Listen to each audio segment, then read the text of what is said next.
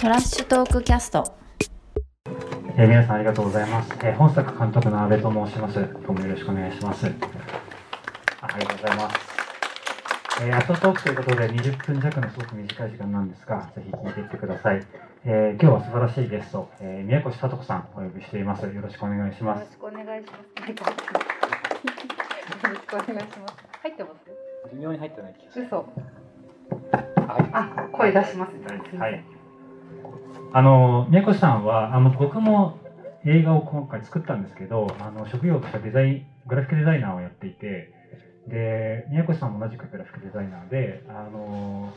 デザイナーなんですけど、すごくこう社会社会運動とかそういう社会課題に対してこう直接的にコミットをしていらっしゃる本当に数少ないデザイナーさんだなというふうに僕は思っていて。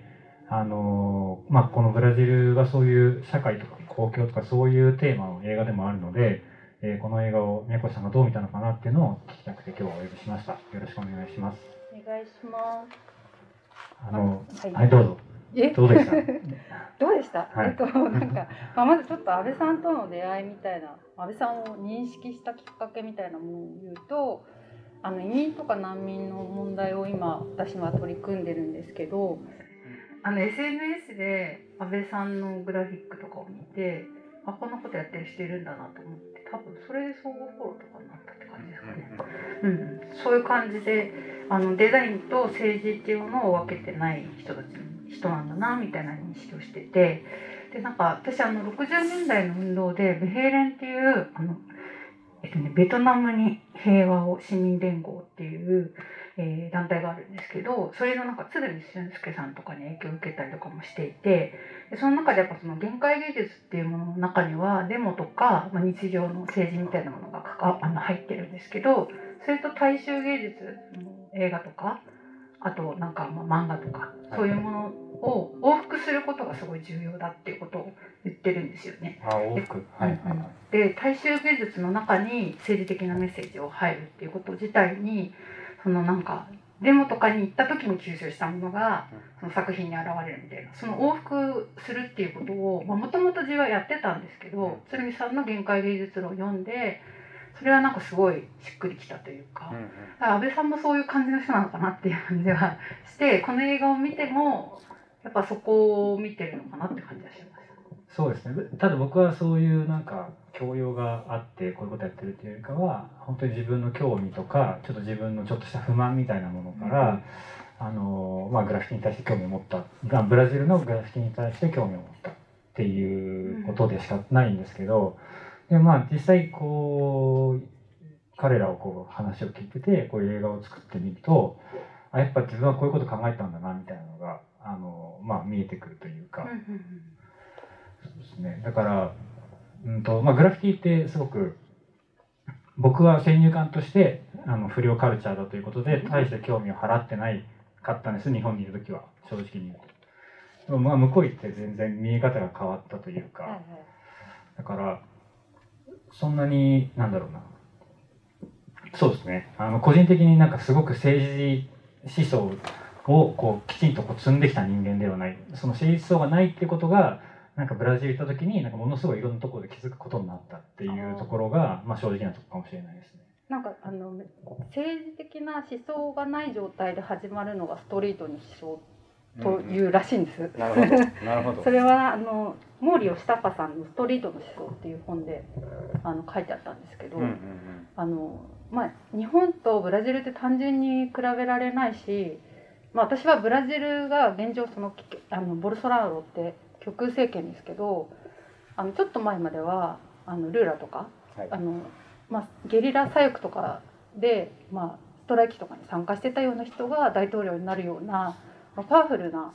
あの国だと思ってるのであの日本の方がマシとかそういう話とかでもないし、うんうんあのどちらかっていうと政治的なメッセージっていうのはやっぱブラジルの方がうんうん。すごいあの私はも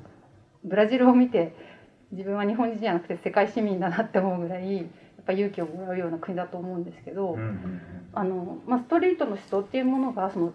今回の映画の最後に出てきたあの、えー、と若い男の子。あのはいスケーターの金髪の。そうそうそうそう、はい。あの子が言ってたことがやっぱりすごい最初が思想じゃなくて日常生活の中からまあ、自分は家族には認められてないしノロマとか言われるみたいな話もしてたけどそういう生活から外側に家族みたいなものコミュニティを見つけてでしかもその自分の身は自分で守るっていうことをおっしゃってましたけど、うん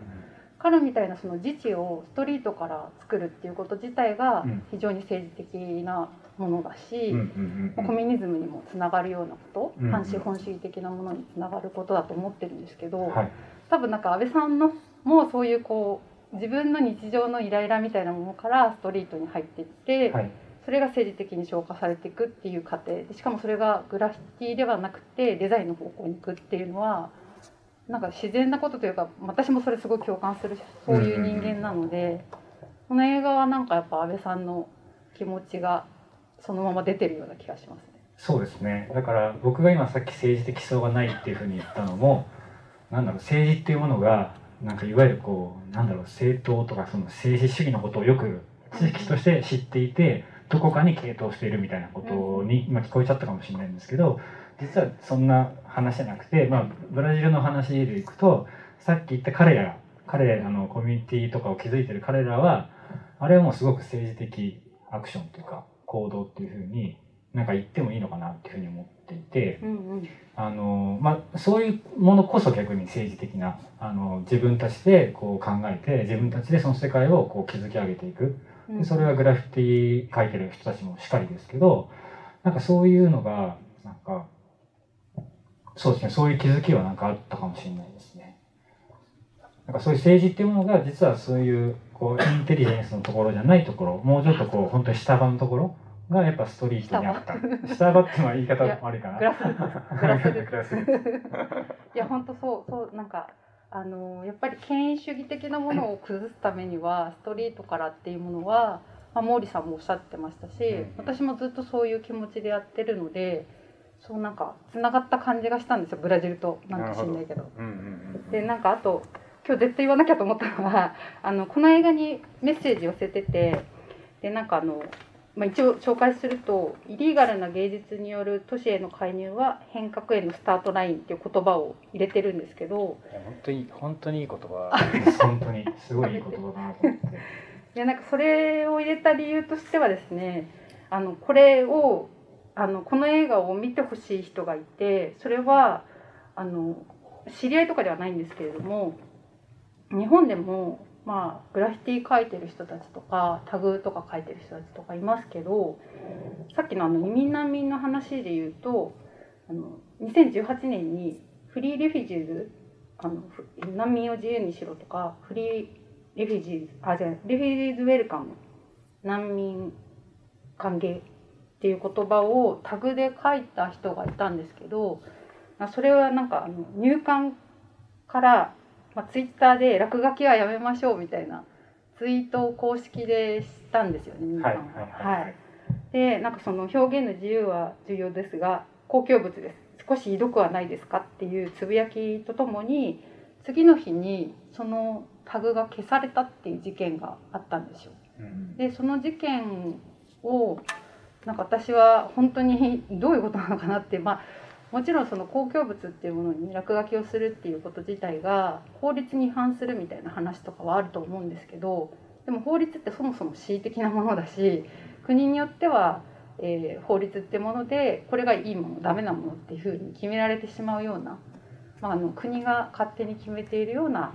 かなり独占的に考えられているものと私は捉えているのでイリーガルっていうものがすごい重要だと私は思っているんですよね。法っていうものをこう無秩序にししろっていう意味ではないんですけど法を破るっていうこと自体に隙間があるっていうふうに思っていて自由っていうものがあると思っていて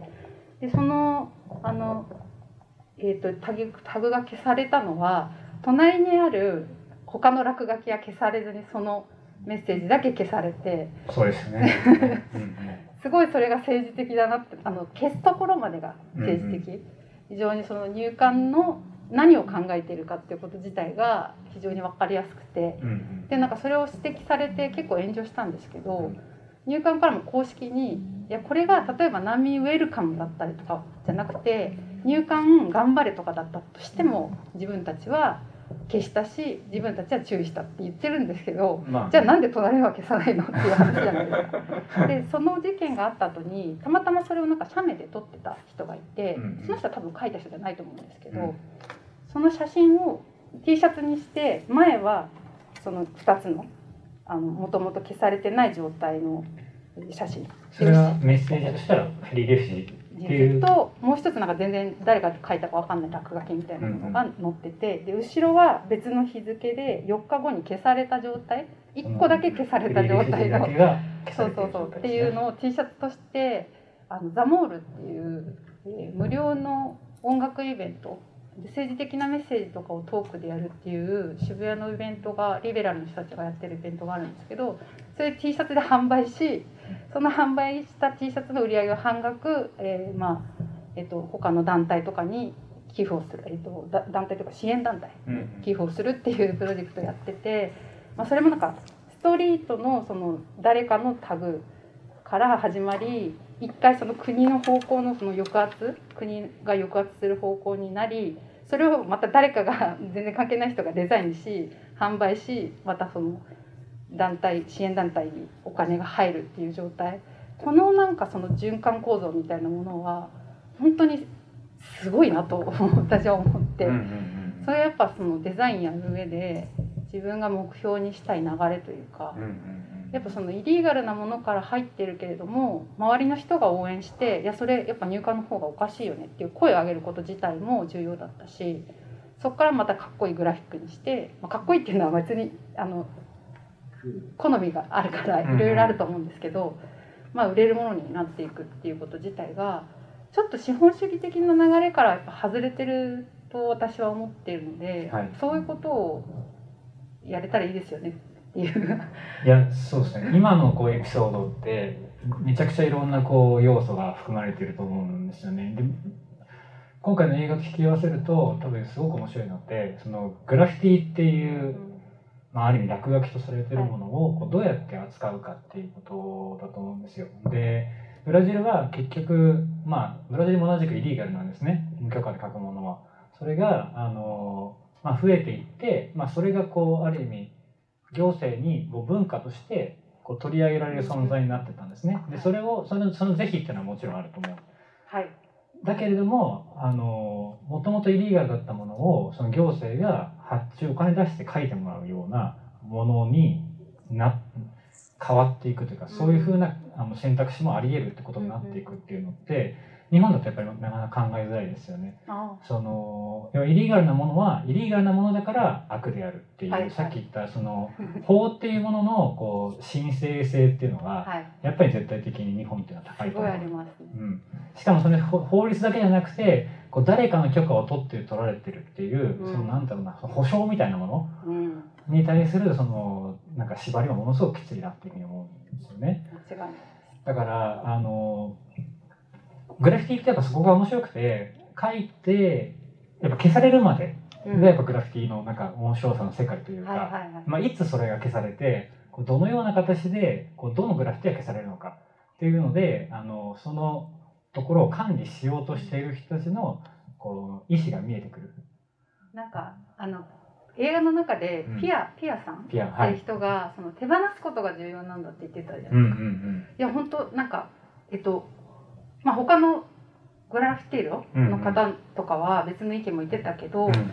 彼が言ってることがすごい重要で、うん。自分の作品だったけどもう街のものだからストレートのものなんだよねっていうふうに言っててでその手放して誰かが上から何か書いててもそれは自分のものじゃないからっていうふうに言ってた。うん。で誰のものでもない空間って今やっぱ東京の中では全然どんどんなくなっていくじゃないですか。はいはいでやっぱりその宮下パークもすごい象徴的ですけど、まあ、ジェントリフィケーションっていうものが進んでで夜8時になったら公園を閉まりで宮下パークひどいなと思ったのがプラカード持ち込み禁止なんですよあそこ。そうなん？そうなんですよ。だから政治的なメッセージのもの全部ダメでで T シャツとかも結構言われたりとかするんですよ。です本当にそれがどこが公園なのかなって私は本当に思うし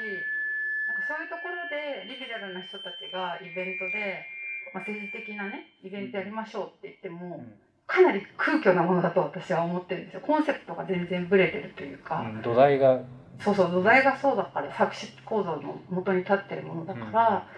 だからそのピアが言ってることのその何でもない誰で誰のものでもないものを作るってこと自体がグラフィティに可能なのであれば本当にあのやった方がいいと思うしなんかコモンっていうものがどんどん奪われてるから資本主義が加速するっていうのが普通にこう認識としてあるじゃないですか。だからその誰のものでもない空間のコモンっていうものを自分たちで取り戻していくっていうのがこの映画の中ではもう本当にあのピアの言葉が私はすごい刺さって。そうですよね、うん。あのなんか取り戻す行為っていうのがいや取り戻して自分のものにこう囲い込もうってしてるわけじゃないわけですよね彼らは。そうですね。だから取り戻すっていうのと同時にこう手放すってことうん。がそうそうそう。同時に起こっているのがやっぱすごい。なんか権威主義な人もいるかもしれないけど、うんうん。なんかその自分の名を上げようっていう人もいるけど、うんで。もその間の人もいるっていう状態が、うん。なんていうか健全というか両方あってほしいなって、うん。まあ両方、まあ、権威主義はなない方が私はいいけど、うんうん。でもなんか、えー、とそれが自然にそのストリートから出てくるっていうこと自体があのいいなと思いましたしあと映画の中で女性の方がホームレスの方はい。がスピーチしてたじゃないですか、ああいうのもなんか日本とつながるなっていうのを思っててもうその女性があの安倍さんの、ね、映画の中でなかなか女性とか、ね、